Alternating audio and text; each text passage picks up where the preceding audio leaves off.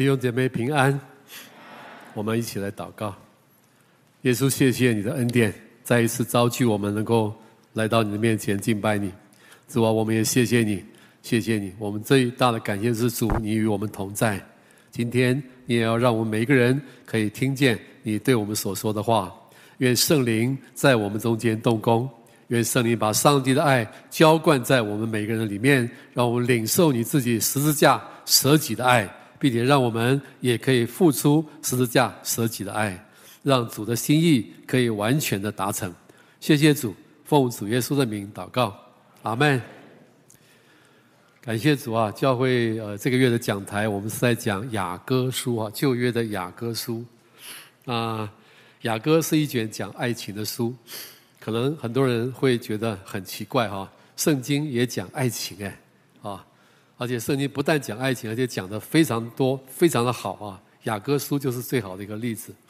那么雅歌被称作歌中的雅歌，Song of Songs，就所有的诗歌里面最好的一卷书就是雅歌书，而且它是讲爱情的。神就是爱，神非常懂爱情。其实神自己就是爱情的源头，他就是爱情的创作者、执行者。而且供应者啊，那么这卷书只有一次提到上帝的名字，就是在第八章第六节那边说，爱情是耶和华的烈焰，唯一一次提到他的名字，又把它跟爱情放在一起啊。你可以看见啊，神跟爱是呃分不开的啊。其实神就是爱嘛，他不但懂爱情，而且他做的一切都是出于爱。神的创造是出于爱，神创造这个宇宙的万有。他的目的是为了爱，因为他爱而创造，而且他希望让他受造的这一切的万物呢，可以领受他的爱，领受他的祝福。神设立夫妻也是为了爱，神造了亚当，又从亚当的骨头造了夏娃，他让他们结为夫妻，目的是什么？目的让夫妻二人可以成为一体，可以经历上帝的丰盛的爱，经历。人跟人之间那个亲密的关系，那个爱啊，那么呃呃，所以呢，圣经常常用夫妻的关系来比喻或者来讲解上帝跟人之间的关系啊。那么启示录宇宙最终的结局竟然是羔羊婚宴，你会不会觉得很特别？上帝对这个宇宙的结局啊，这个这个现存的世界的结局定的结局就是羔羊婚宴啊。神是充满爱心的上帝啊。那么，所以我们看雅歌的时候，我们要知道啊，雅歌它有两个层面，它是一个爱情的诗啊。那么字面上来看，它是在讲人跟人之间的恋爱，夫妻之间的恋爱，情侣之间的恋爱，他在讲这件事情。但是它有个更深的一个层面，一个寓意的层面是什么？讲上帝和人之间的爱情。雅歌同时讲这两方面，所以我们来看雅歌的时候，我们也同时可以学习这两方面，一个是。神跟人之间的爱，一个是人跟人之间的这个爱啊。那么雅歌基本上是一首情诗啊，它讲爱情的故事，而且是有情节的，有扣人心弦的高潮迭起的情节啊。那么我们过去已经讲了几讲哈，我们来看一下哈，整个雅歌书的这个信息的大纲好吗？啊，那么雅歌书的信息呢，有四段的信息啊，啊。我们呃这个月呢，我们是讲把第一段、第二段合起来讲啊。那其实可以分成四段。第一段就是第一啊雅各书第一章第一节到第二章第七节，那里是说 呃热恋啊，讲情侣之间的热恋、爱的吸引跟追求。第二段呢是讲熟练啊，怎么说呢？是爱的拦阻与得胜，小心小狐狸。那么他们经验到恋人之间也会出现一些拦阻。他们胜过这个男主，就更加的相爱，这叫，所以我叫做熟练啊。第三段呢是第三章六节到六章三节，是讲婚恋。那里面讲到，呃，这一对恋人他们结婚了，他们经验了非常丰富的这个呃结婚的迎亲的这个盛大的队伍。那么，呃，他们也经验了甜蜜的这个洞房，但是因为怠慢了对方的需要呢，而再一次经验了分离。但是分离之后呢，又更加的相爱啊。那第四段呢，就是今天我们要讲的是什么呢？就是爱情进入到最高潮、至极的爱，我叫做永恋啊，爱的连结与极致啊。爱情的最高潮，我们从第六章第四节一看就就发现了，哦，这个最高潮的来到啊，实在是非常的令人兴奋的，非常非常令人兴奋的啊。那么，在六章三节，他们呃这一对新人呢，呃就是新郎跟新娘呢，那圣经里面是说他们是良人与佳偶啊，良人就是新郎啊，佳偶就是新娘，他们刚刚经验了痛苦的分离。啊！之后他们又恢复了亲密的爱情，所以在第六章第三节的时候，有一个结束的一个一个呼吁啊，或是一个宣告，这是新娘宣告的。他说呢：“我属我的良人，我的良人也属我。他在百合花中牧放群羊。”啊，那么这个这个一个结束之后呢，马上出现了另外一个场景，这个场景呢就带入到一个爱情的极致。就是新娘呢，开始强烈的赞美新娘，啊，新郎对不起啊，新郎呢就呃开始强烈的赞美新郎新娘她的美丽跟她的美好，好，这是第六章第四节一直到第七章第九节啊，圣经里面所讲的啊，新郎多次的赞美新娘，而且他的赞美呢，比在之前第一章甚至到第四章的洞房花烛夜赞美的更强烈，而且更丰富啊。那么你看哈，第一个赞美在第六章第四到十三节，我们可以看这个投影片的这个经文啊，六章四节到十三节，他的赞美一开始就赞美说：“我的佳偶啊，你美丽如得撒，秀美如耶路撒冷，威武如展开旌旗的军队。”啊，这句话是非常特别的赞美，在前面你没有看见啊，前面的赞美啊，呃，很简单，他就赞美什么呢？呃，我的佳偶呢，在女子中好像百合花在荆棘内，就这样子了啊。但这边的赞美呢，是很具体的，很多的寓意的，而且很丰富的。他对这个佳偶的，对这个新娘的认识更加丰富了。这边赞美什么？赞美她的气质，实在非常美好。多么好呢？如德萨，秀美如啊、呃，这个美丽如德萨，秀美如耶路撒冷。德萨跟这个耶路撒冷，一个是北国的。旧的京城，一个是以色列的南国的京城啊，两个地方呢，特别是德萨北国那个非常的漂亮，还有非常广大开阔的树林跟花园。那南国的耶路撒冷是众山围绕着它，非常的呃雄伟的哈。那么他用这两个城来呃来比喻他的妻子呢，意思是说他的妻子除了有女性的柔美以外呢，他还有什么？很高尚而且神圣不可侵犯的一种气质，好像这两个京城一样，非常的柔美，非常的高昂高尚啊。那么他这样的赞美呢，是非常的有意思的啊。那我觉得呃，读雅歌啊，我们可以学啊，雅歌怎么样？他们两个怎么样彼此相爱啊？那这个丈夫非常会用很多东西来赞美啊，用这个呃世上的一些景呃景场景，而且用。他对他的妻子的那个称赞啊，实在是令人叹为观止啊。那么这个称赞完了哈，呃，你看哈，一直到第十节中间讲了很多，他妻子的眼睛啊，让他呃惊乱，就是什么呢？怎么说呢？就是让他神魂颠倒。他妻子的眼睛啊，一看他，他就觉得神魂颠倒。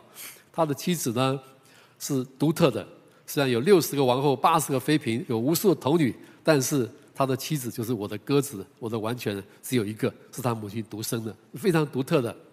啊，最后呢，在第十节，他又讲了一次啊，是什么？你看第十节，那向外观看如晨光，发现美丽如月亮，皎洁如日头，威武如展开旌旗军队的是谁呢？这个是谁呢？是一种修辞学啊。他明显说指的就是他的妻子，他的家哦是谁呢？就是他，而且他重复了讲了一次。威武如展开旌旗军队，威武这个字有惧怕的意思，就是他好到一个程度会让你敬畏他，这是威武的意思啊。而且他重复两次是要告诉我们说，他的妻子实在是有一个非常崇高的、让人又爱又敬畏的一种的特质啊。那么前面第四节讲那个特质是什么呢？讲的特质是在地上的，好像地上的京城德撒跟耶路撒冷。这边第十节讲的是天上的，天上的晨光，天上的月亮，天上的日头，一个是属地的柔美，一个是属天的灿烂。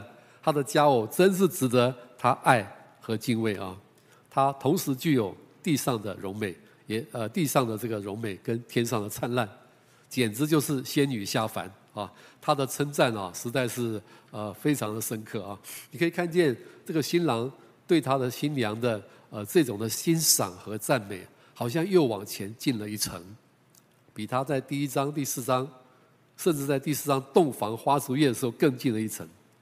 那么在洞房花烛夜，呃，新郎呃确实是非常懂得称赞他的妻子啊，欣赏他的妻子，从头到脚欣赏他啊。那边总共讲了七个器官啊，我这边就不讲了，好吗？你们自己看啊。第四章一到五节，从他的头、他的嘴、他的眼睛等等，一直到一直到他的双乳啊，到他的乳房。啊，那么有七个器官，他在称赞他。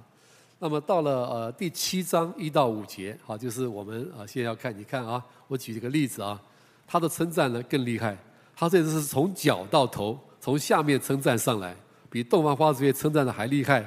他的脚，他的呃呃大腿，美丽的大腿啊，好像用玉雕琢的一个杰作，圆润而且非常美的曲线。他祝福啊，称赞他的肚脐、肚脐啊，称赞他的腰，呃，有优美的曲线呢、而且有麦子的色泽，色泽啊，很漂亮。称赞他的两乳呢，好多人一对小鹿，像母鹿双生的。称赞他的颈项有象牙的那个那个颈项。称赞他的眼睛、他的鼻子，呃，甚至他的头发，他的头头发是紫黑色的，乌黑发亮，甚至呃有紫色的样子。然后呢，到了第七节呢，又称赞他的身材好像棕榈树，乳房就好像棕榈树上的两串果实。他想爬上去吃这个果实啊，这个呃，听起这个称赞来，我会觉得脸红了啊。但是这个新郎就是这样欣赏他的妻子身上的每一个地方。他总共称赞了，我算了一下，十二个器官，比他的洞房花烛夜称赞了七个。几乎多了快要一倍，你可以看见吗？啊，夫妻的关系，夫妻之间的爱，不是结婚之后就没有了，是结婚之后继续成长的，继续成长的哈，在这边都可以看得很清楚。那么在后面呢，我们就看见新娘的回应了哈。那么在我们的周报经文的呃第二段啊，你们可以自己看一下，好不好？周报经文的第二段我就没有打投影片了。这边讲到新娘对新郎的回应，也跟前面不一样了啊。新郎对新娘有更多的认识和称赞，那么新娘呢，对新郎有更厉害、更主动的回应啊。那么在七章第十十节到十三节这边讲说，这个佳偶呢邀请他的良人一起往田间去，在村庄过夜。那么在第一章那边呢是良人邀请这个佳偶，啊，这个佳偶还婉拒，不愿意去，甚至他们中间出现了小狐狸啊。那么。那呃七章呃十到十三节呢，呃是呃这个新娘呢，她预备了新陈佳美的果子啊，你们注意看啊，新陈佳美的果子在十三节，也就是说她已经预备好了，她要把更大的爱情，新的旧的要分享给呃她的丈夫啊。那么呃第八章一到三节呢，也跟前面的回应是不同的。在第一章的时候呢，这个佳偶，这个妻子呢，她期待她的良人，期待她的良人呢，主动私下的能够吻她，引他进入内室，享受他们之间的快乐啊。那么到了第八章呢，他期待的不一样啊，他期待他自己呢，能够在大庭广众之下，能够去亲吻他的新郎，而且不觉得羞耻啊。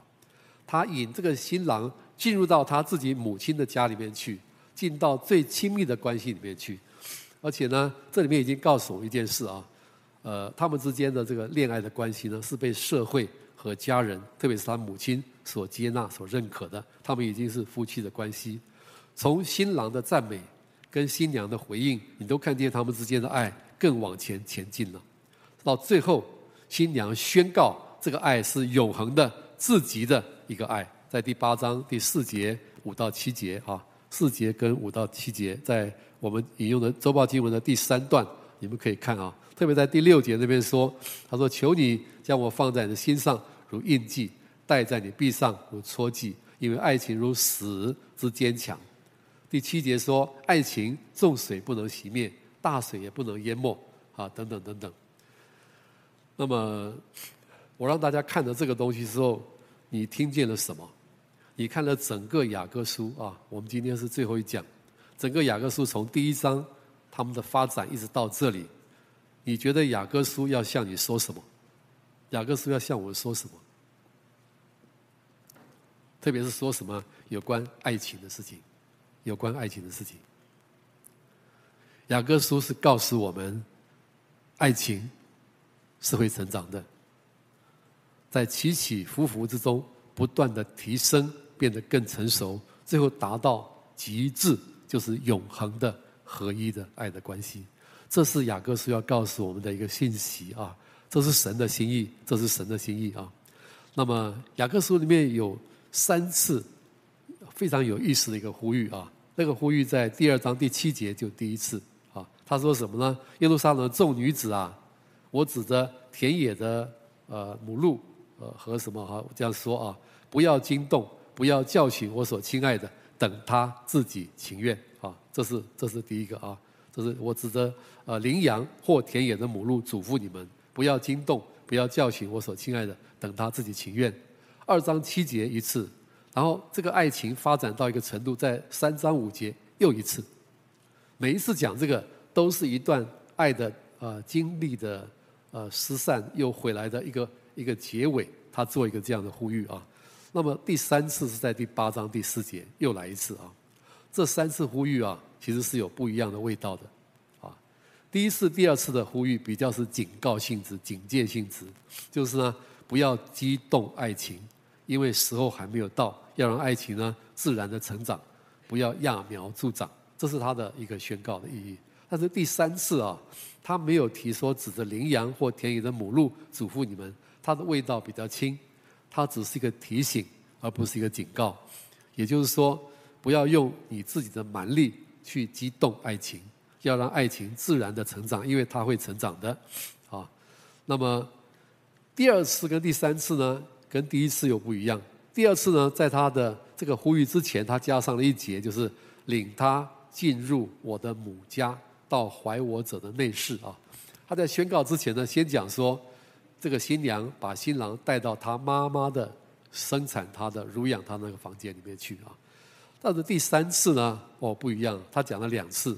你们注意，第三次在第八章第四节前，就是第二节跟后第五节都讲了一次，而且第二节那边说。领你进我母家的母亲的家，而是进入到新娘的妈妈的家。那么第后面那个八章第五节呢是什么呢？是领新郎进入新郎他妈妈的家，就他们两个的恋爱的关系呢，要在他自己的母亲的家里面恋爱，也要在新郎的母亲的家里面恋爱。这什么意思？这什么意思？这里面是告诉我一件事哈，母亲的家啊，象征最亲密的地方。最亲密的地方，而且母亲是我们的起源，而母亲的家也象征一件事呢，爱是会有结果的，是会生产后代的，那也是未来。所以这个爱是有过去有未来，而且这个爱在最亲密里面能够结合的。这个爱不但在亲密里面结合，而且这个爱呢是有过去有未来，是永不止息的。这里告诉我们一件事啊，就是什么呢？爱情。是的合合一是最终的目标，而且这个合一在最亲密，在永恒之处。啊，那么这是三次呼吁里面我们可以看得出来的哈。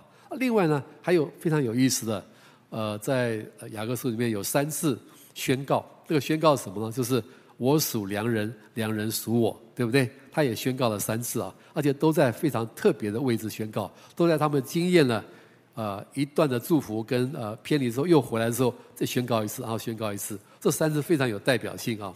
第一次在第二章十六节，他们经验了小狐狸的问题之后呢，他们宣告什么？这是都是呃佳偶，都是新娘宣告啊。他宣告说：“良人属我，我也属他。他在百合花中牧放群羊。”那么第二次在六章第三节，这是他们结婚以后啊，洞房以后，又因为怠慢，呃了。这个丈夫的需要，他们又有一段分离的时间，痛苦。后来他们又合在一起。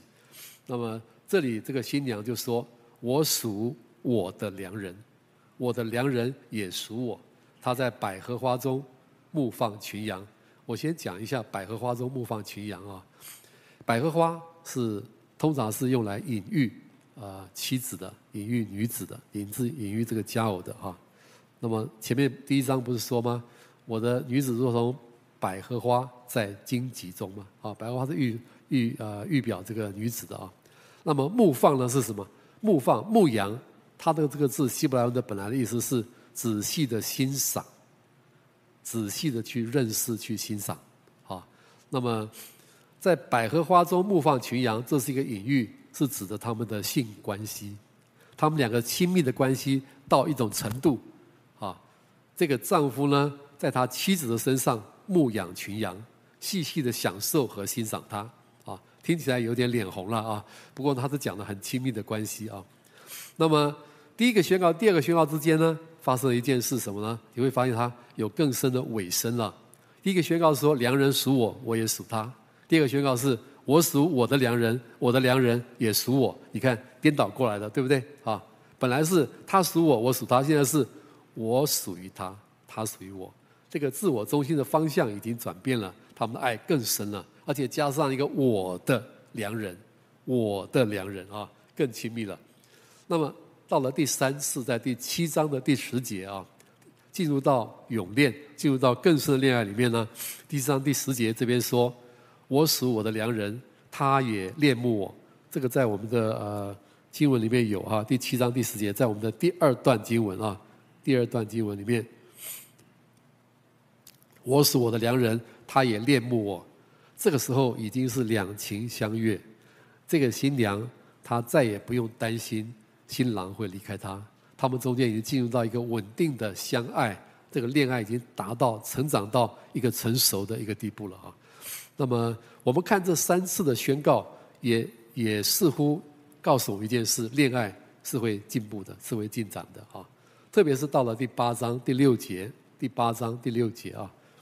呃，请你看我们引用的第三段圣经啊，周报啊，第六节他说：“求你将我放在你的心上，如印记；戴在你的臂上，如戳记。因为爱情如死之坚强。”那么印记就是印章。古代的人他们都要呃喜欢刻一个自己的属于自己的印章。他们用那个印章呢，盖在什么东西上面是代表他他的印证，而且盖上去呢，那个东西就是属于他的。那么，所以这个新娘呢，要求新郎呢，把新娘放在他的心上，如同那个印章一样，就是内，这是指的内在的哈。那么戴在臂上的戳记是外在的，意思是说，无论内在外在，他都属于他的良人，他的良人也属于他，盖上这个印啊。那么这第六节接下来说，爱情如死之坚强，死有什么坚强？死的坚强就在于他没有人可以抗拒他。如果你该死了，你就会死，无论你是什么人，时候到了你就会死，同意吗？而且死亡率是百分之百，啊，百分之百不会有例外的。从古到今没有一个人可以不死，除了耶稣死而复活以外，死是非常坚强有能力的。那么爱情也是跟死一样，是令人不可抗拒的。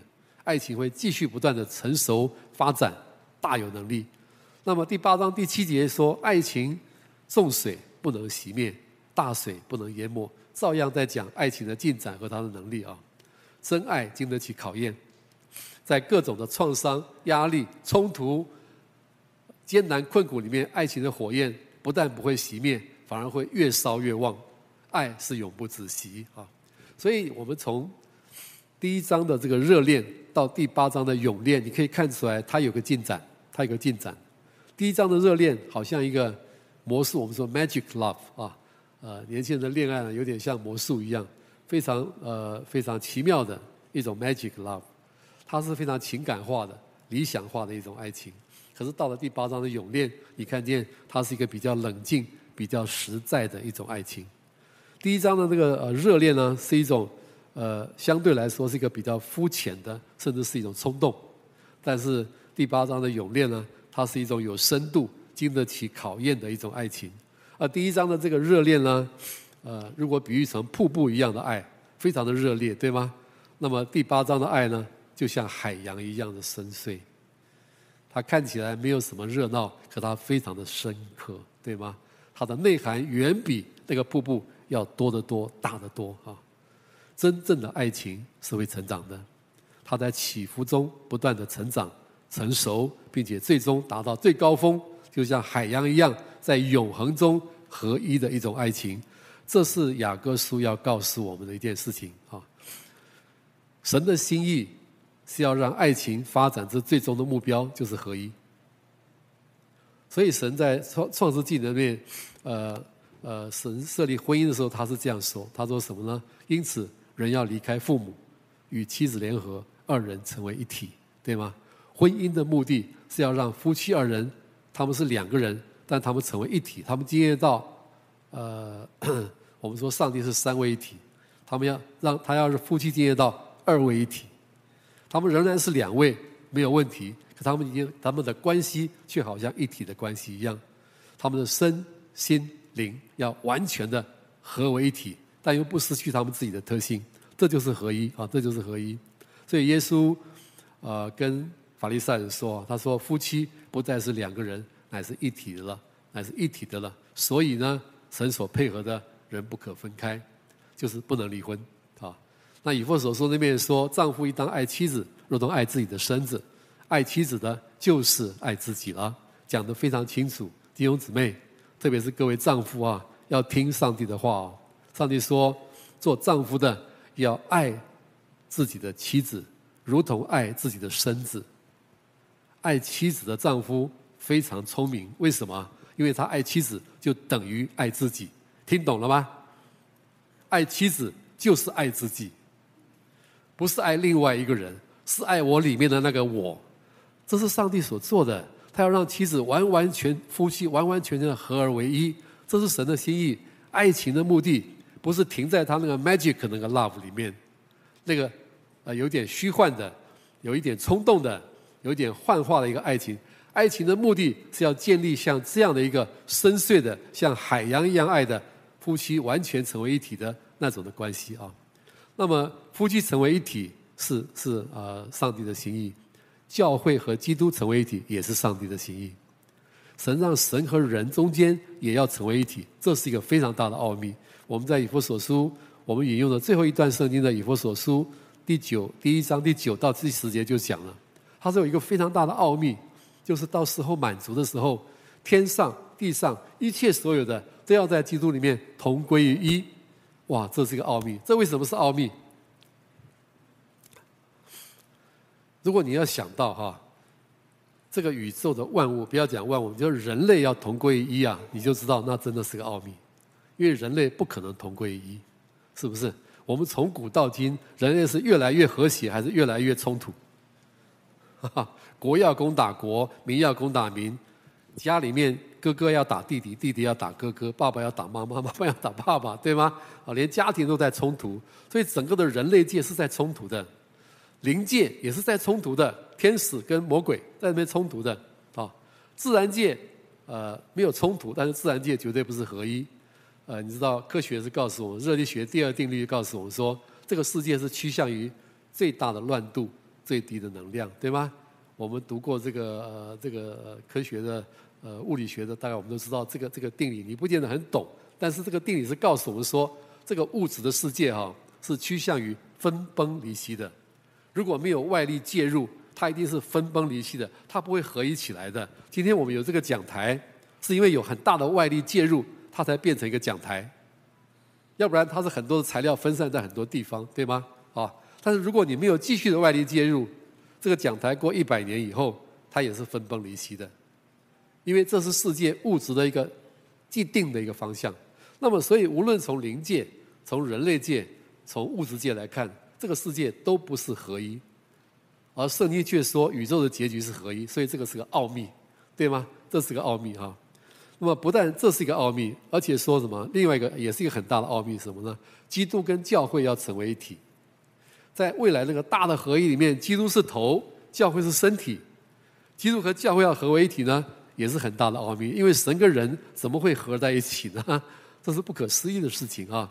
那么，所以说在呃五章二十九节、三十二节说，这是极大的奥秘，但我是指的基督和教会说的。但这是神永恒的心意，他要让基督统管万有，使万有能够合一；他要让基督跟教会能够合在一起啊，有亲密的关系啊。那所以我们知道，呃，爱情的发展的最终的结局，这是神永恒的心意，就是进入到合一相爱的关系里面啊。读了雅歌书，我们要知道这件事情了啊。雅歌就在告诉我们这件事情。那么我们怎么样才可以领受到雅歌书的这个信息？怎么样才能够进入到这种合一相爱的里面呢？相爱的里面呢？我有两点跟大家分享啊。第一个，第一个非常要紧的是，你要有坚定的信念。你要有坚定的信念。我们肯定是做不到合一的。合一这件事情，我刚刚已经讲了热力学第二定律啊。如果没有外力介入，它一定是分崩离析。不止物质是这样。人也是一样啊，没有外力介入的话，人不可能跟另外一个人舍己相爱，那是不可能的事情啊。但是，我们对神的心意，神的心意有信心。神对整个宇宙，对你我有一个合一相爱的计划，而且神已经为这件事情做了一件事，就是他让他的儿子死在十字架上，对付了所有的罪，拆毁了人跟人之间隔断的墙。他把合一好像一个礼物一样送给了我们，他的心意永远不会失败。我们需要求主给我们这样的信心，抓住这个信念，你就可以活在合一的里面，你就可以活在合一的里面啊。那么雅各书啊，新约的雅各书第四章第八节那边说：“你们要亲近上帝，上帝就必亲近你们。”这句话是一个了不起的应许啊。怎么说呢？就是如果你来亲近神，神就一定会亲近你。如果你来亲近总统，总统会亲近你吗？他可能不见你，没时间见你，对不对？可是你来亲亲近这个万有的主宰上帝，他说他就一定会亲近你，这是不得了的事情呢。为什么会这样？因为这是他的心意，同意吗？他的心意就是要跟我们有很亲密的关系，到最后甚至要成为一体。所以弟兄姐妹，你跟神的关系好不好？如果你觉得你跟神的关系不好，很简单，赶快去亲近他，赶快去祷告。你跟神的关系不好，不是因为你的表现不好，不是因为你呢，呃，业绩太差，不是因为什么，就是因为什么？你没有亲近他，你没有亲近他，你带着本相来到神的面前亲近他，你一定会经验到他的亲近，而且你会发现神已经等你很久了，他非常喜欢亲近他的孩子，好像一个父亲。一个母亲非常喜欢亲近他的孩子啊，所以你要有这样的信念，你就可以进入到合一里面啊。那么人跟人之间的关系也是一样的，你要有这个信念，你会成长啊。那么我做婚姻辅导很多年，辅导过各式各样的夫妻啊。那有一种呃夫妻的辅导是最艰难的，就是什么呢？就夫妻吵架到已经快要离婚了，那么他们来找我辅导他们啊。辅导这样的夫妻啊，都非常困难。但是我发现一件事啊，这些吵架到已经要分离的、已经要离婚的啊，他们跟我谈，想跟我谈什么？如何离婚的这种的夫妻啊，你知道吗？如何分居、如何离婚的这种夫妻呢？我跟他们辅导的时候，我都会威胁他们啊。我说呢，你们要考虑，不要往离婚的方向走，要反过来往不离婚的方向走，否则。我就不跟你们谈了，哈哈，我常常威胁，那有些人就算了，不谈了。但是有些人愿意跟我谈。我发现一件事啊，我辅导那么多的夫妻，那些愿意转一下的人啊，就是从离婚的方向转成暂时不离婚，哈哈，或是往和好的方向走的时候，不管情况多么艰难，他们的结果都是越来越好，都是渐至佳境，有的是不是佳境？是非常的美好，又生了好几个孩子，彼此相爱，真的哈，要离婚的夫妻又生孩子，实在要很大的信心呢，知道吗？那他们的关系有很大的改变，所以你要有坚定的信念，能够进入到合一里面，这是关键。第二个呢，第二个呢，就是你要领受上帝的爱，突破你的自我中心的问题啊。其实领受神的爱最重要是借着祷告。最重要是接着祷告，领受什么爱？领受上帝十架舍己的爱，让你也可以活出委身舍己的爱，这是关键。圣灵常常提醒我，不要失去起初的爱。在我的侍奉，在我的生活里面，这里常常的提醒我，不要失去起初爱。如果一个牧师啊，一个传道人失去了起初爱，他就把牧师当做一个职业来做，这叫做职业化的律师，职业化的牧师，对吗？那我也很感谢主神，常常的提醒我啊，能够来做这样的事情。呃，我们去爱人的时候，表现了爱人爱人的时候，常常时间跟金钱都是很重要的。啊，有一句俗话说呢，金钱会说话，其实时间更会说话，对吗？啊，时间更会说话。那么。呃，我的女儿小的时候哈，有一阵子，我的女儿常常跟我抱怨一句，她说：“爸爸，你常常告诉我要灵修，可是怎么我都没有看见你灵修呢？”哦，我 听到这个话，这小孩子讲话很直的哦，我就反省，哇，真的是我应该要悔改啊！我的时间的运用真的有问题，因为做牧师越来越忙，忙到个程度呢，就把灵修就暂时搁一下，或是呢，每天都吃素食餐啊。很快的吃完了，就灵修完了就走了。那为了这件事情啊，我就好好的悔改啊。我每天我就多一点时间灵修，而且呢，我要在我女儿起床的时候，让她看见我在灵修。身教重于言教，对吗？那么 我在刚刚开始做传道人的前面那几年啊，啊，因为忙碌，因为很多的事情啊，我我惊觉啊。我跟我太太的关系非常不好，非常不好啊！啊，我们结刚刚结婚进神学院那三年，真的是 神仙眷侣的生活啊！这种一级婚姻，又是同班同学，又啊一起啊，又是夫妻啊，真的是非常好。但是自从到了毕业以后，到了教会之后呢，我们的关系好像掉到地狱里面一样。嗯，因为工作的压力非常大，那我的时间也用的不好。呃，非常不好。那我每个礼拜跟十几个学生约谈，我的那个校园周历手册上面都记得啊，礼拜几几点到几点跟谁跟谁跟谁跟谁。呃，有一次圣灵就感动我在祷告为夫妻关系祷告的时候，圣灵就感动我说：“你什么时候跟太太约谈呢？” 你的时间都被很多人都充满了，但是有一个人没有，就是你太太。那么我就我就。立刻有感动哈，我就在我的从那时候开始，我在我的时间本子上就列出一段时间，那个时间我是空在那里啊，是，但是我自己知道那是师母的时间，那是师母的时间。那么呃很有趣啊，就是我有时候跟同学约谈找不到时间，我就拿开我的本子一看，那些同学有的同学没大没小，看哎这里空着啊，坐这里，我说。那个时间是神圣的，你不能碰，你懂吗？那是我为我太太留出来的一段美好神圣的时间，阿门吗？啊，我留出这个时间以后，我们的关系就有很大很大的改变。弟兄姊妹，时间的运用是非常要紧的一件事情啊！让我们能不能进入到合一的爱的关系里面？不但时间运用是这样，金钱的运用也是非常的要紧啊！Money talks。如果你爱这个人，你会愿意为他花钱，对吧？啊，那么我就讲一个好了哈。有一次呢，我顺服圣灵的感动，为一个福音机构做了一个比较大一点的呃额度的一个奉献啊。那么这是真的是圣灵感动我了哈。那我本来拿出来有点为难，后来呢还是顺服了，我就去奉献了。奉献完了，在走回来的路上，圣灵跟我说：“孩子。”我很喜欢你刚才所做的事情，哇，你知道吗？呃，我觉得基督徒最大的快乐就是有神的同在，对吗？而且你服侍完了以后，最大的快乐就是神说赞，我喜欢你的服侍，对吗？我那时候领受到非常大的喜乐，而且我跟神的关系又拉近了不少，又拉近了不少啊！借着祷告，让我们领受完全舍己。尾声的爱是我们进入合一里面非常重要的一个关键啊。那么我在网络上看到一个新闻啊，呃，呃，那是关于一对结婚六七十年的老夫妻的相处之道的一个访问的新闻啊。那个记者呢问那个老太太，她先她的先生有没有缺点？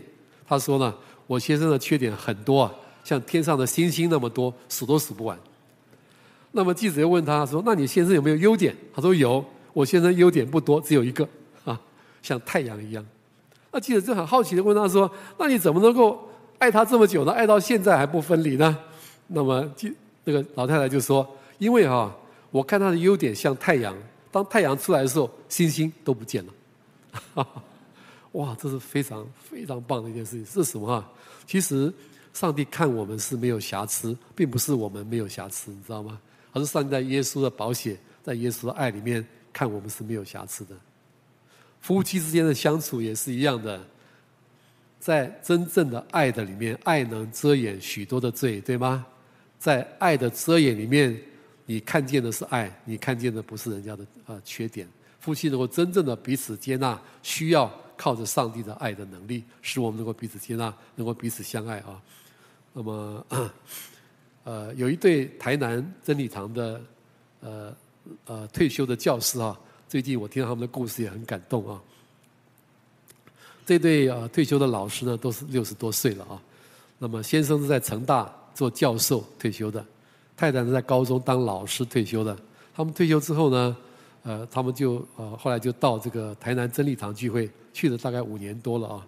这个姐妹呢有高度的近视，啊，也后来眼睛发生了病变，视力变得很差，几乎是瞎了。她只能看见一点点光，那跟影子啊。所以每一次聚会都是先生牵着他的手来聚会。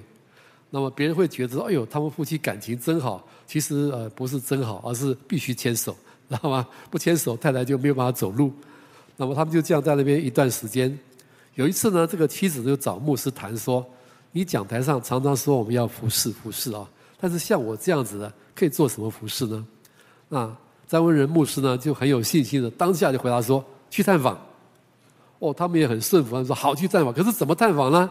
那先生牵着太太的手，退休的两位老师就去探访。他们越探访越有负担，他们后来变成主动的去探访，乐意的去探访，委身的去探访。他们探访了非常多人，都是先生牵着太太的手去探访，也帮助了很多人。很多人的信心成长，能够信耶稣，能够受洗，都是因为他们的探访啊。那么这个先生呢？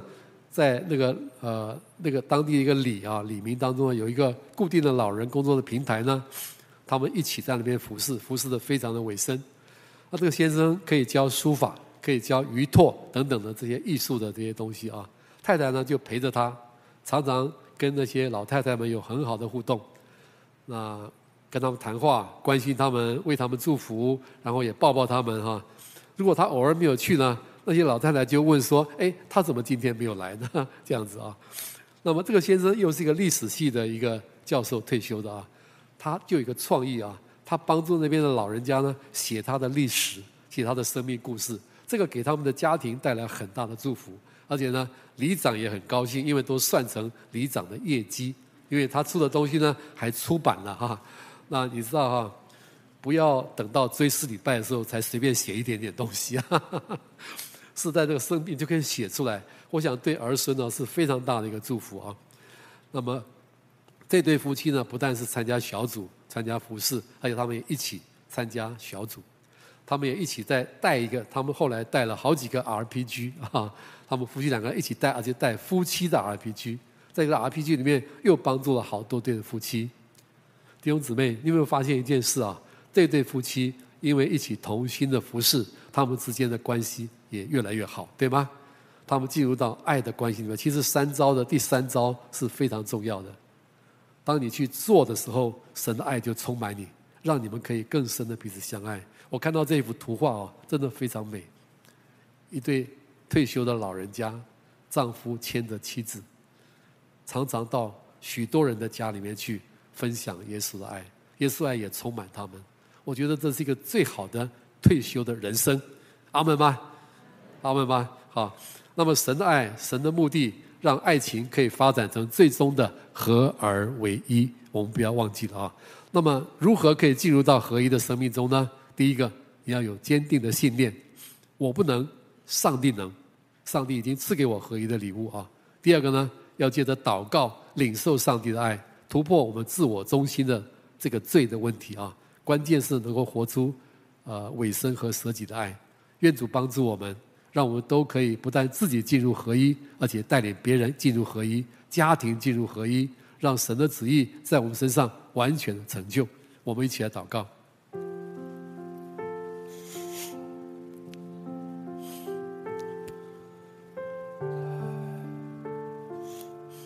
在我们祷告的时候，请大家，你可以想一想哈，你现在跟神、跟人的关系怎么样？特别是跟你的家人，你跟神的关系怎么样？今天的信息有没有告诉你什么非常重要的话？在你的生活里面？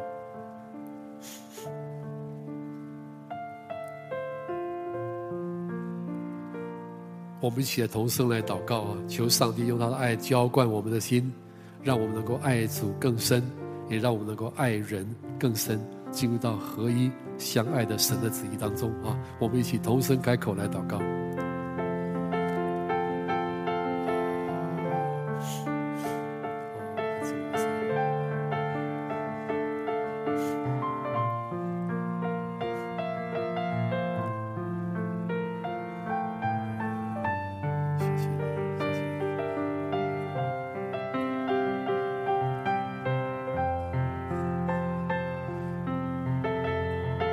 这也是我们深深的感谢你。你告诉我们，你借着雅歌书告诉我们，爱情是你所赏赐的，而且爱情是会成长的。爱情最终的目的就是合一和相爱。谢谢主，谢谢主。愿你加添我们每一个人的信心，让我们都坚定持守的这个信念，就是我们不能，但是上帝能，而且上帝已经做了。合一是一个礼物，赏赐给我们，主啊，让我们坚定这个信心和信念，可以活在合一的生活当中。同时，也恳求主帮助我们，让我们更多的可以在祷告当中来亲近你，提升我们祷告的生活，让我们能够在祷告里面领受上帝十字架舍命的爱，也可以活出十字架舍命的爱，让主合一的心意在我们身上完全的达成。谢谢主，听我们的祷告，奉主耶稣的名，阿门。